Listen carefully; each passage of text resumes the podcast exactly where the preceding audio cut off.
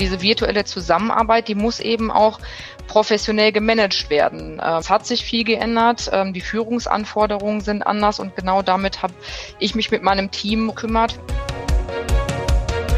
Herzlich willkommen zum Podcast Das kommt aus Bielefeld. Mein Name ist Michael Lorenz und heute wollen wir sprechen über das Thema virtuelle Zusammenarbeit. Und zwar haben wir dafür eine wunderbare äh, Gästin, Professor Dr. Nathalie Bartholomäus. Herzlich willkommen, schön, dass Sie da sind. Danke für die Einladung, ich freue mich. Ja, und äh, erstmals dabei auch Brigitte Meyer, Prokuristin ähm, der Wege und heute ähm, erstmals mit mir Co-Moderatorin hier in der Podcast-Reihe Das kommt aus Bielefeld. Ja, guten Tag zusammen und äh, ich freue mich, dass ich das heute nutzen kann, denn äh, wir haben ja als Wirtschaftsförderung diese Reihe, Podcast-Reihe auf den Weg gebracht. Äh, im Kontext von unserer Kampagne. Das kommt aus Bielefeld und äh, ich glaube, wir sind jetzt schon die 35. Folge mhm. äh, dieser Podcast-Reihe und äh, wo wir mit tollen, spannenden Personen aus Bielefeld sprechen aus Wirtschaft, Wissenschaft äh, und Gesellschaft. Und ich äh, nutze einfach mal die Gelegenheit, um zusammen mit äh, Michael Lorenz, unserem Moderator, der diese Sendungen immer schon durchgeführt hat, äh, dabei zu sein. Vielen Dank. Ja, super. Dann äh, starten wir jetzt zu dritt durch und steigen jetzt ein ins Gespräch mit Frau Bartholomäus. Gut, ja, wir machen das zum Anfang ja immer so, wir wollen den Podcast-Gästchen äh, gerne immer auch vorstellen, ähm, kurz, machen das immer mit sechs Fragen und möglichst äh, kurz und knackigen Antworten. So, ich starte mal direkt durch. Geboren und aufgewachsen bin ich in. Ich bin geboren in Bielefeld und auch aufgewachsen in Bielefeld, wenn Sie es ganz genau wissen wollen, im Zwischenland zwischen Kirchdornberg und Werther. Ah, okay. Schöne Ecke gibt's nichts. Mhm. Ich habe eine abgeschlossene Ausbildung beziehungsweise Studium als. Okay, jetzt könnte ein bisschen mehr kommen. Ne? Ja, ähm, meine, mein Studium habe ich abgeschlossen an der Katholischen Universität Eichstätt-Ingolstadt ähm, als Diplomkauffrau. Das heißt, ich habe BWL studiert. Nach dem Studium habe ich äh, für ähm, Unternehmensberatung gearbeitet, viel auf internationalen Projekten, auch im Ausland habe parallel dazu an der Universität Witten-Herdecke promoviert, zu mhm. dem für mich sehr wertvollen Thema nachhaltige Kompetenzprofile von Führungskräften. Okay. Da kommen wir zumindest vielleicht am Rand noch drauf zu sprechen. Heute bin ich beruflich. Ähm, ich bin Prodekanin am Fachbereich Wirtschaft äh, der Fachhochschule Bielefeld und Professorin für BWL mit dem Schwerpunkt Personalmanagement und Betriebsorganisation. Als Bielefelder, als Bielefelderin sollte man mindestens einmal. Äh, man sollte OWL mal verlassen haben, weil man ja sowieso zurückkommt. das stimmt, das war bei uns auch so. Wir waren tatsächlich auch, äh, Ingolstadt war da nicht weit, wir waren sieben Jahre in München. Mhm. Ähm, war auch erst gar nicht so lange ausgelegt, aber es ist tatsächlich so. Man äh, weiß es dann wirklich auch ähm, nochmal zu schätzen. Also finde ich gerade so mit Familienkontext ist einfach perfekt. Okay, mit diesem Bielefelder, mit dieser Bielefelderin möchte ich gerne einmal essen gehen. Ja, ähm, da würde ich tatsächlich gerne jemanden einladen als kleines Dankeschön, nämlich den Herrn Steve Dutkin, der bei uns traditionelle chinesische Medizin in Bielefeld betreibt und immer wieder für eine gute Regeneration und Refreshing für mein Team und mich sorgt. Okay, also wenn er das hört, das ist die Einladung. Das darf er so verstehen, ja. Wunderbar. Wenn ich für einen Tag Bielefelder Bürgermeisterin wäre, dann würde ich. Ja, ähm, ich weiß gar nicht, ob ich das Angebot tatsächlich äh, annehmen würde. Nichts gegen das Amt und auch nichts gegen Herrn Klausen, der das ja ganz wunderbar macht. Ähm, aber ich denke, das, was ich bewegen will, kann ich in meiner Position ähm, gut leisten. Wenn ich dann doch einen Tag Bürgermeisterin sein würde, würde ich es dafür nutzen, um die Strahlkraft von CSR in der Region noch ein bisschen weiter voranzutreiben. Wir haben nämlich tolle Unternehmen mit ganz viel Verantwortung und das äh, geht noch deutlicher in der Sichtbarkeit. Mhm. Nur kurz zur Erklärung, ne? Corporate Social uh, Responsibility, immer größeres Thema geworden in den letzten Jahren und ja, gibt es einige Unternehmen, äh, die sich in dem Bereich äh, engagieren. Ja, wunderbar. Gut, ja, vielen Dank. Haben wir Sie auf jeden Fall schon mal äh, ein bisschen kennengelernt. Ähm, von daher, genau, freue ich mich jetzt, wenn wir ein bisschen einsteigen. Thema äh, virtuelle Zusammenarbeit.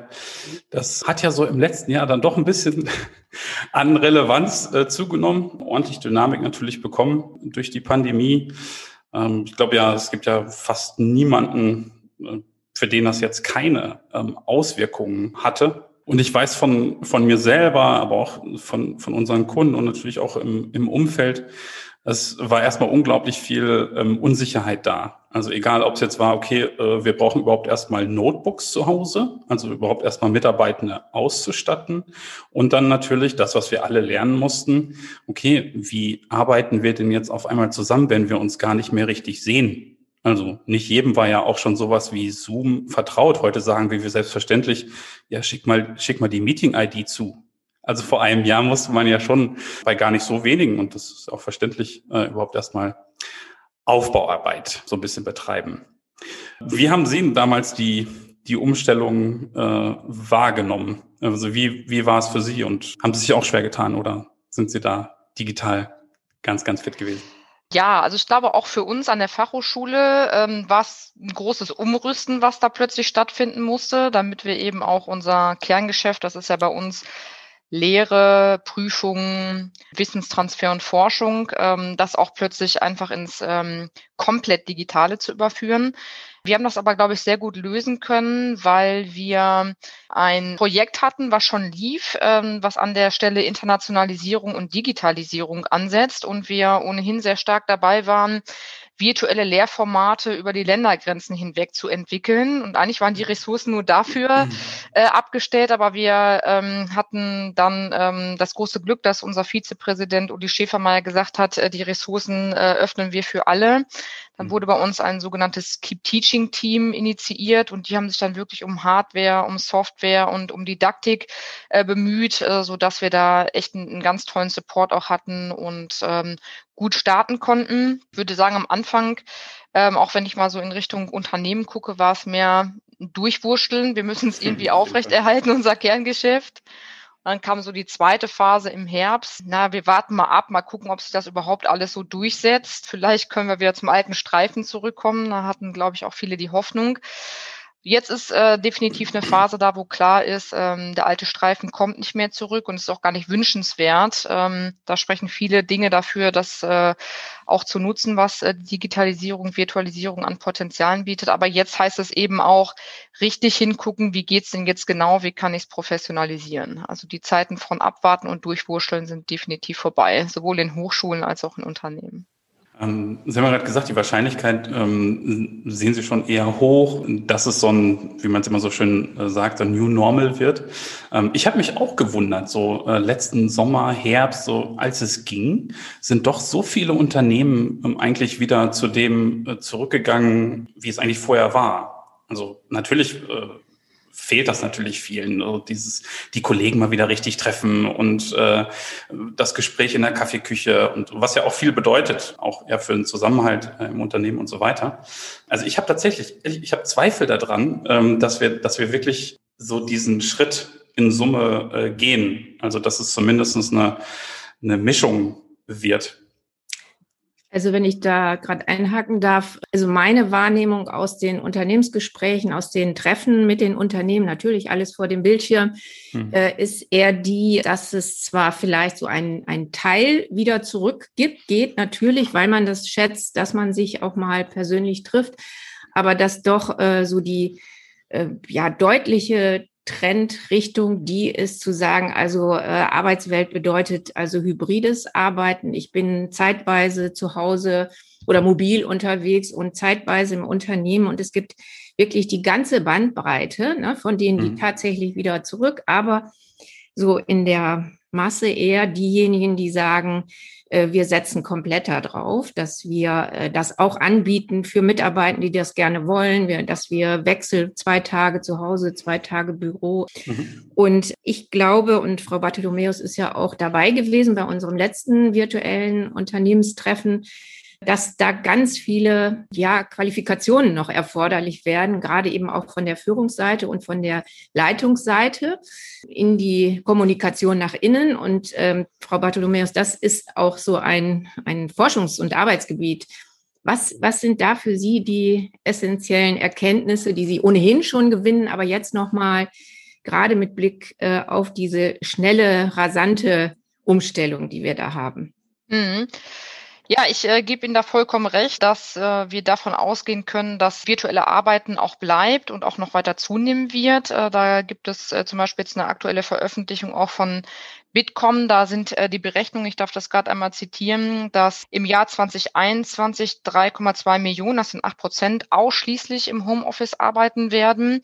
Und da, wo eben hybride Modelle möglich sind, äh, heißt das ja auch, dass wir einen Teil virtuell weiter zusammenarbeiten werden, auch dauerhaft. Da ist der Forecast, dass 35 Prozent künftig den Arbeitsort flexibel wählen werden. Das heißt, wir können definitiv nicht mehr davon ausgehen, dass der alte Streifen zurückkommt und wir in Präsenz äh, in der Kaffeeküche alles regeln können oder bei der strategischen Zigarette, die jetzt ja auch äh, weggefallen ist. Und eine weitere wichtige Veröffentlichung, die jetzt auch in 2021 rausgekommen ist, Gallup Engagement ist ja etwas, was uns immer was über Zufriedenheit, Wohlbefinden von Arbeitnehmern verrät. Und da wissen wir eben, dass die Führungskraft in der Pandemie der Dreh- und Angelpunkt ist für das Wohlbefinden. Und diese virtuelle Zusammenarbeit, die muss eben auch professionell gemanagt werden. Ähm, es hat sich viel geändert, ähm, die Führungsanforderungen sind anders und genau damit habe ich mich mit meinem Team rund um Lena Höse, Celine Wuhl und äh, Alexander Gottschlich gekümmert. Wir haben nämlich geguckt, was sind Erfolgsfaktoren und Kompetenzen, die Führungskräfte jetzt brauchen, um eben wirklich wirksam auch zu führen. Und da sieht man doch auch, Teil geht weiterhin für gute Führung. Ähm, wir werden äh, uns mit Sicherheit weiterhin um eine gute Delegation, um klare Ziele, um klare Rollen Rollen in Teams äh, kümmern müssen. Aber es gibt auch einfach ein paar Sachen, da äh, müssen wir ins Bewusstsein gehen, weil die haben sich geändert. Was würden Sie sagen, welche sind ja. das? Man hat ja sicher sehr viele Ebenen, die da eine Rolle spielen. Und was, was ist für Sie so der Fokus? Was muss eine Führungskraft besonders beherrschen?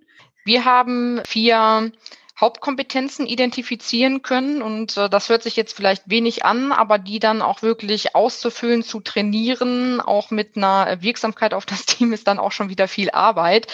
Aber so, um ein erstes Bewusstsein zu schaffen, wo sollte ich denn ansetzen, ist das, glaube ich, sehr gut geeignet. Wir haben zum einen rausgefunden, dass das Thema Expertise wieder wichtiger wird. Und zwar heißt das, dass ähm, die Wirkung äh, über Zoom mit der eigenen Expertise der Führungskraft wird nochmal ganz neu bewertet von den Followern. Kann nicht davon ausgehen, dass die äh, guten Pferde im Stall in der Offline-Welt auch weiterhin die, die guten Pferde äh, in der, Off in der Online-Welt sind, weil eben eine Neubewertung stattfindet von den äh, Mitarbeitern, die ich da führe. Die gucken jetzt doch nochmal ganz genau hin, kann der oder kann die das auch ähm, in diesem Online-Setting, was wir jetzt haben. Und das äh, führt dazu, dass ähm, Expertise nochmal neu auf den Tisch der Bewertung kommt und dass ich wirklich auch eine äh, eine Fachkompetenz und eine Expertise ausstrahlen muss, auch wenn ich die nicht immer habe. Also ich kann als Führungskraft jetzt auch nicht immer alles genau wissen, aber so das Zeitalter der Dampfplauderei, wo ich eben noch viel mit Charme und Charisma, mit, mit all den Sinnen, die ich bespielt habe, wirken konnte, das ist jetzt reduziert. Ich kann noch sehen, ich kann hören und da habe ich eben auch die Möglichkeit, als Mitarbeiter nochmal viel genauer hinzugucken, ob die Führungskraft es fachlich denn auch drauf hat. Und dieses, ich habe fachlich etwas drauf und wenn ich etwas selber selber nicht weiß, dann weiß ich, wo ich mir die Expertise dazu holen kann. Das ist extrem wichtig.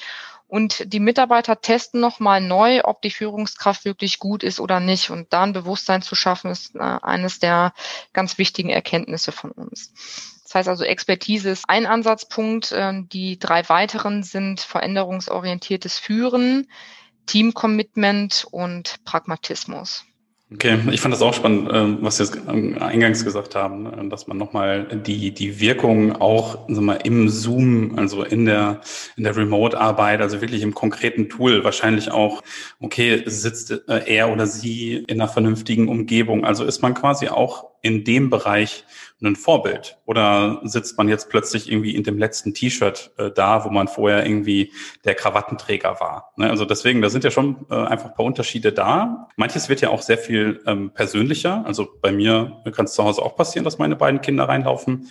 Und da lassen wir das auch zu. Also solche Momente gibt es ja auch. Und die sind, glaube ich, positiv, äh, wenn es nicht übertrieben ist ähm, und vielleicht sogar förderlich für den Zusammenhalt. Aber ja, ansonsten kann er natürlich auch, äh, deswegen bin ich da voll dabei, ne, dass man sagt, okay, da findet eine neue äh, Bewertung nochmal statt, nämlich mit, äh, was mit Pragmatismus gemeint bei dem letzten Punkt, da möchte ich einmal nochmal nachfragen, der hat sich nicht sofort erschlossen. Ja, das glaube ich, weil Pragmatismus ist ja auch etwas, was uns von der Kultur her ja auch nicht unbedingt nahe liegt hier in Deutschland. Wir haben ja, wenn man mal in das schöne äh, Online-Tool von Hofstede Cultural Insights mal reinschaut und da einfach mal Deutschland eingibt, kann man schon beim Unsicherheitsvermeidungsindex sehen, wie die Säule ja. im Vergleich immer weiter nach oben geht. Das heißt, wir haben äh, schon ein hohes Bedürfnis nach Regelung und nach Planung, ähm, einfach um Unsicherheiten zu vermeiden. Und äh, dann fühlen wir uns wohl und äh, können auch im Flow arbeiten.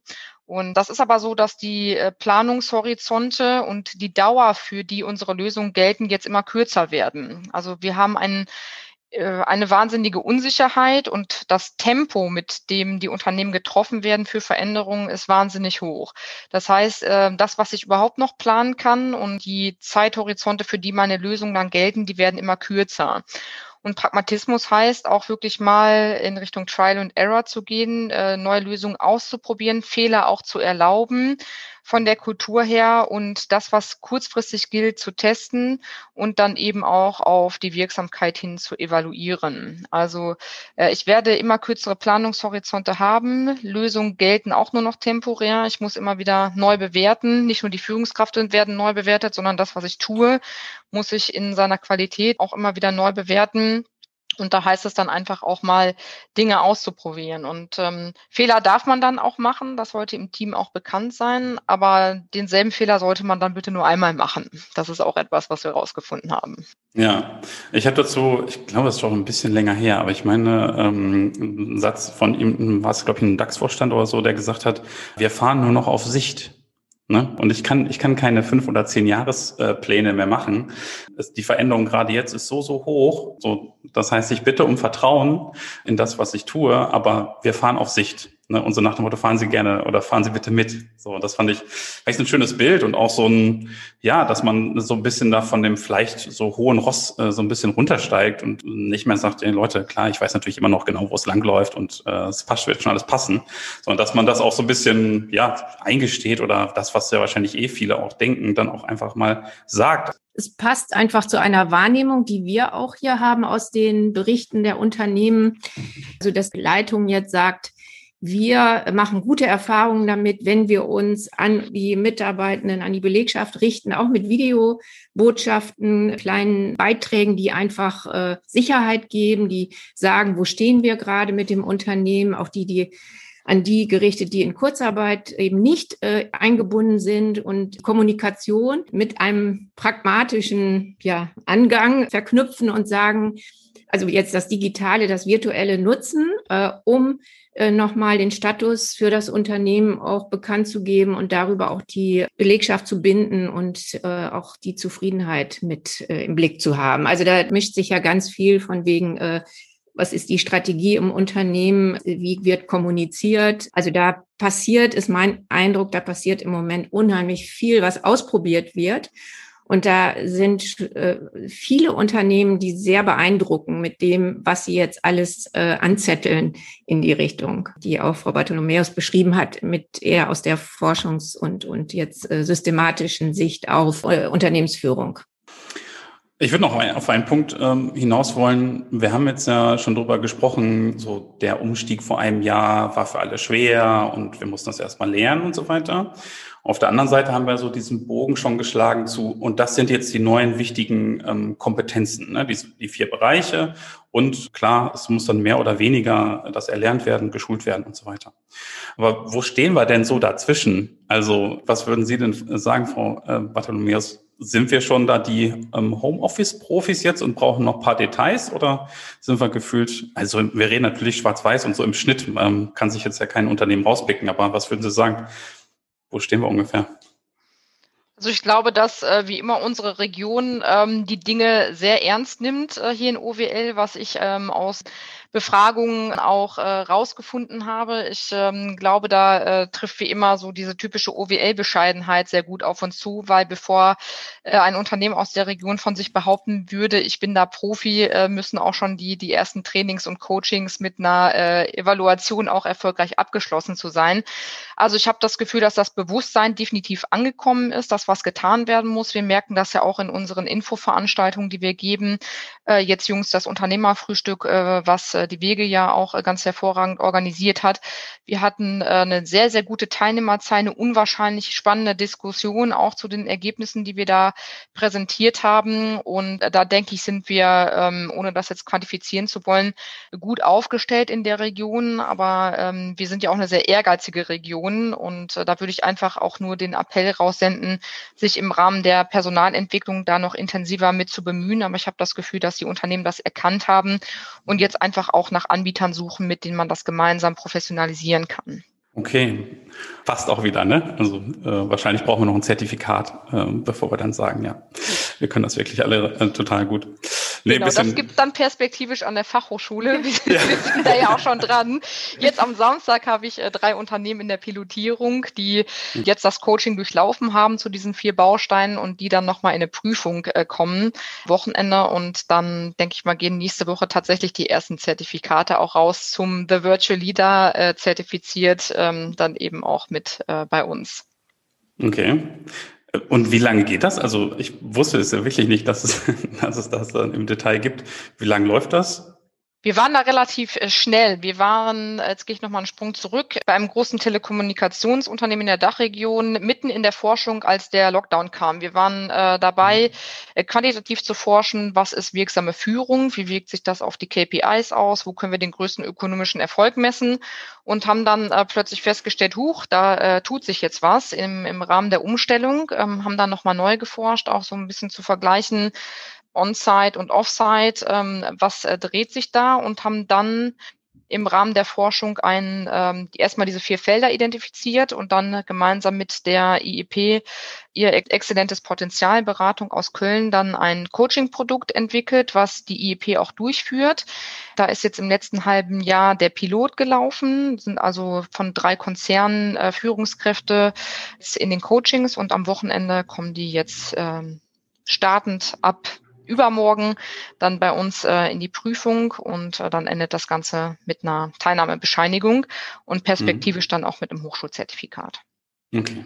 Das richtet sich an die, äh, an die Führungskräfte im, in den Unternehmen oder ähm, gibt es quasi auch eine äh, Weiterbildung für Mitarbeitende? Also dass man so diese unterschiedlichen Stufen abdeckt? Das ist perspektivisch äh, so gedacht. Jetzt sind aber Führungskräfte da drin, weil wir eben genau diese vier Kompetenzen auch für mhm. Führungskräfte ermittelt haben und dann äh, diese äh, Kompetenzen ökonomisch dann auch weiter evaluieren und messen wollen. Ähm, aber perspektivisch ist das vollkommen richtig, irgendwann auch zu sagen, virtuelle Zusammenarbeit kann sich nicht nur um die Führungskraft drehen. Deswegen ähm, soll es mhm. dann auch ein Anschlussprogramm für Mitarbeitende geben.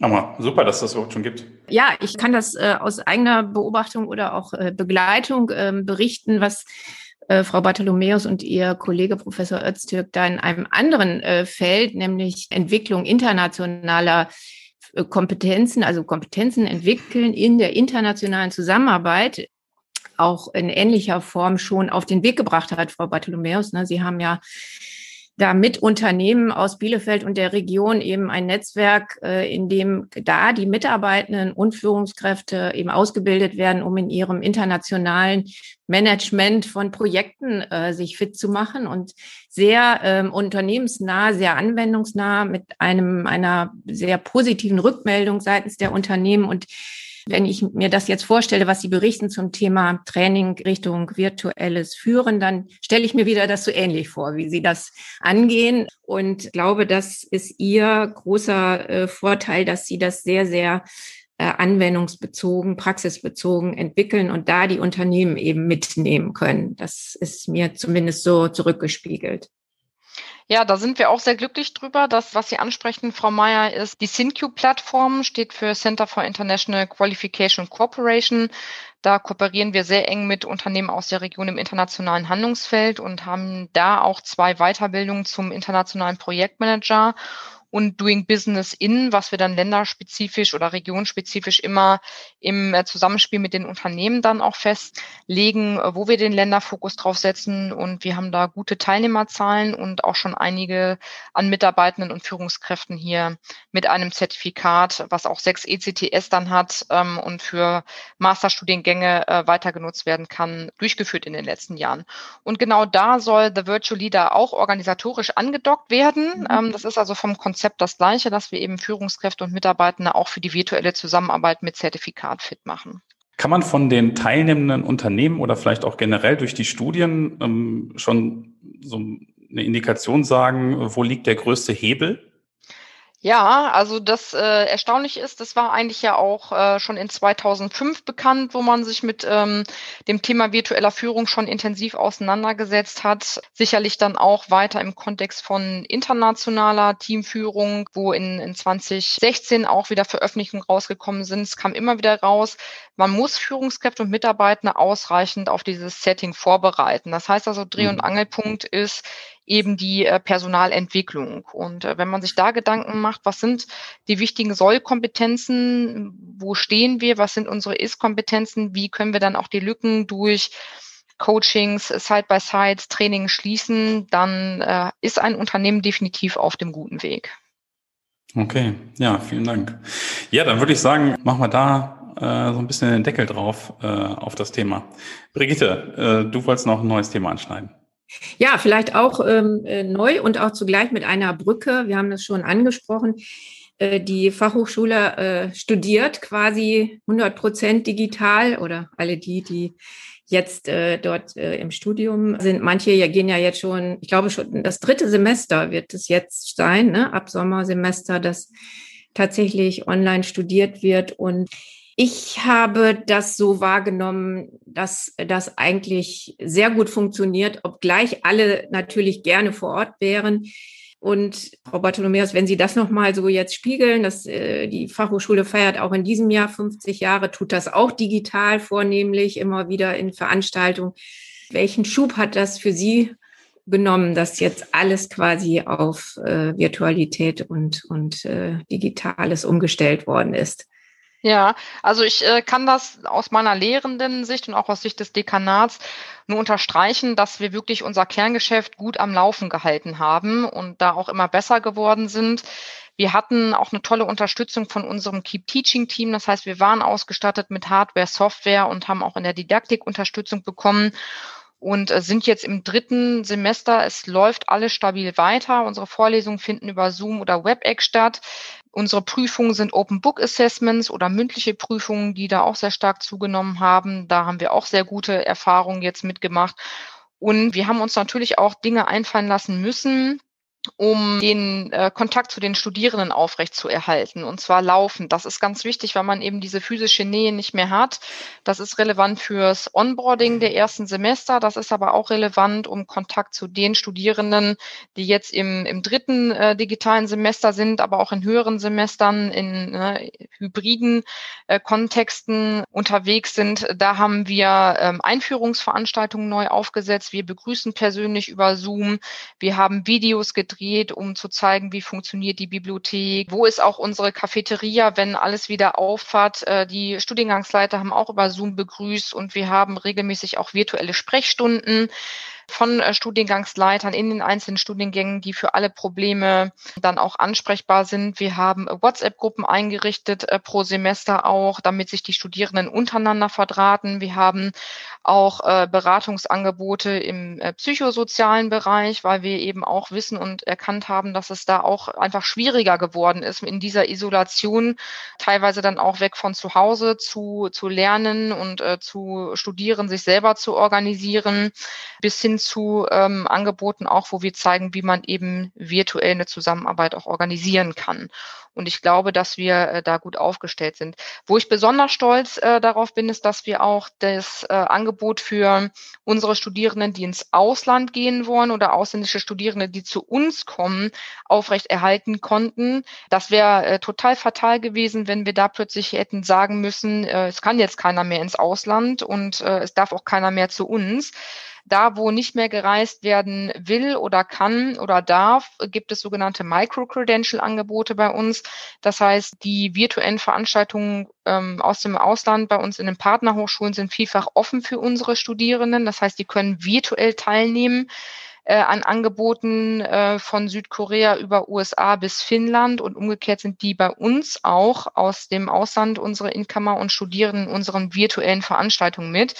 Äh, das heißt also, es kann so aussehen, dass ein Student bei uns ähm, aktuell in Finnland und äh, Südkorea studiert und dann sein Auslandssemester an zwei Hochschulen macht, ohne jemals dann auch physisch im Ausland gewesen zu sein. Solche Möglichkeiten haben wir auch äh, aufgebaut und das ist natürlich auch ganz wichtig, weil wir unseren Internationalisierungsgrad so hart erkämpft haben und da sehr gut aufgestellt sind und äh, wir auch stolz darauf sind, dass wir das nicht hätten haben fallen lassen müssen. Unglaublich viel. Ich bin gerade ein bisschen äh, beeindruckt. Sie sind in der internationalen Lehre tätig. Wir haben über virtuelle Zusammenarbeit gesprochen, über Future-Oriented Leadership. Ähm, also alles Themen, äh, die Sie ja auch auch abdecken. Jetzt will ich gar nicht zurück zu einem alten Thema, sondern äh, würde Sie noch fragen, was geben Sie denn äh, Ihren Studierenden äh, von morgen so für Tipps mit? Ich will jetzt kein Plädoyer für schlechte Noten halten, aber schon auf den Punkt bringen, dass Noten nicht alles sind. Also das ist vielleicht, äh, wer jetzt heute damit eine 1,3 im, im Gesamtschnitt rausgeht, der hat sicherlich den C in der Tür in, in Unternehmen, würde ich sagen. Aber für den ganzen Fuß, für eine richtig gute Karriere auf Dauer, braucht es mittlerweile einfach viel, viel mehr. Und das sind ähm, Kompetenzen wie interkulturelle Kompetenz, war ich im Ausland, habe ich schon mal im Studium geübt, auch mit anderen Nationalitäten zusammenzuarbeiten, weil eben davon ausgegangen werden kann, dass ich in einem multikulturellen Setting arbeiten werde. Wir haben äh, gemeinsam mit der IHK und der Wege in 2018 eine Datenerhebung gemacht und herausgefunden, dass 94 Prozent einen hohen Internationalisierungsgrad bei uns in der Region haben. Hm. Wir wissen, dass wir in der Region für die Region ausbilden. Also weiß ich, Interkulturelle Kompetenz ist eine der Schlüsselkompetenzen. Dann aber auch digitale Kompetenz. Ich muss mich in diesem virtuellen Setting auch als zukünftiger Mitarbeiter bewegen können. Das ist auch etwas, was wir definitiv äh, auch mit ausbilden, bis hin zu dem Thema, wo ich immer sehr viel Wert, Wert drauf lege, ist Haltung. Also was für eine Haltung habe ich auch als junger Mensch gegenüber Themen wie Klima? Ähm, wie wichtig ist mir eigentlich die soziale Verantwortung auch äh, von Unternehmen? Und wo engagiere ich mich auch mit einem Impact auf die Gesellschaft? Auch als junger Mensch ist es äh, ganz wichtig. Und diese Interkulturalität, äh, digitale Kompetenz und Haltung, das sind äh, Sachen, in der ich in der Ausbildung ähm, für die Studierenden auch dann sehr viel Wert lege in den Vorlesungen. Damit kommen wir auf jeden Fall ans Ende des Podcasts, sind wir auf dem Schlussspurt. Wir können Sie natürlich nicht äh, aus dieser Folge entlassen, Frau Bartholomäus, ähm, ohne dass Sie uns auch noch Ihre drei besten Tipps für Bielefeld äh, und oder Umgebung geben. Da ist ja auch der Klassiker bei uns. Was ist denn Ihr Lieblingsrestaurant oder Café? Inzwischen muss man auch Lieferdienst ergänzen. Ja, das kann ich, glaube ich, ganz klar beantworten. Das ist äh, der Golfclub in äh, Bielefeld, Hoberge. Ein mhm. total mhm. schönes Panorama da oben. Ich habe mit Golfen nichts am Hut. Äh, bitte nicht äh, persönlich oder böse nehmen, äh, wenn das der Golfclub hört. Ich äh, fahre äh, Rennrad und äh, gehe gerne joggen. Aber äh, das Ambiente da oben und die Küche finde ich fantastisch.